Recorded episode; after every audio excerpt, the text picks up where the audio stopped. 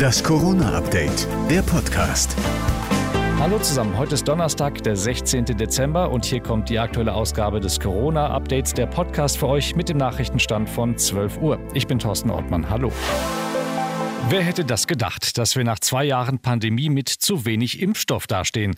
Laut Bundesgesundheitsminister Lauterbach ist das aber so. Innerhalb der nächsten Wochen kann er 3,2 Millionen Dosen BioNTech ausliefern. Das sei aber viel weniger, als die Ärztinnen und Ärzte geordert hätten. Auch im neuen Quartal sieht es nicht besser aus. Die Menge Impfstoff, die zur Verfügung stand, hätte für eine sehr offensive Impfstoffkampagne nicht ausgereicht. Daher hatte ich also Finanzminister äh, Lindner um Hilfe gebeten, um kurzfristig Impfstoff zu beschaffen. Diese Beschaffungen laufen bereits. Mit dem Geld will Lauterbach jetzt 90 Millionen Dosen BioNTech nachkaufen und auch nicht verimpfte EU-Dosen in Osteuropa beschaffen.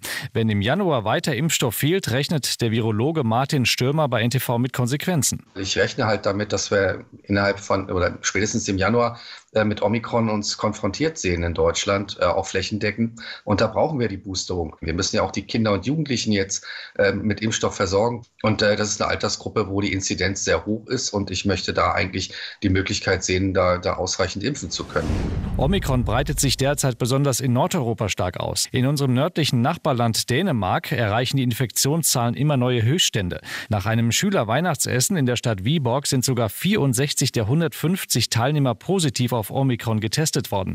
Mittlerweile gibt es viermal mehr Infektionen als Anfang November. Auch Großbritannien musste darum jetzt die Corona-Maßnahmen wieder verschärfen, weil Omikron das Land förmlich überrolle, so Premierminister Boris Johnson. The doubling rate of Omicron in some regions die Verdopplungsrate von Omikron liegt in einigen Regionen bei unter zwei Tagen, so Johnson. Und wir sehen darum auch die unvermeidliche Erhöhung bei den Krankenhauseinweisungen um 10 Prozent im ganzen Land und bei rund 30 Prozent in London. Johnson fleht darum förmlich, sich boostern zu lassen. Gleichzeitig gilt wieder Maskenpflicht in Geschäften und öffentlichen Verkehrsmitteln und 3G für Diskos und bestimmte Großveranstaltungen.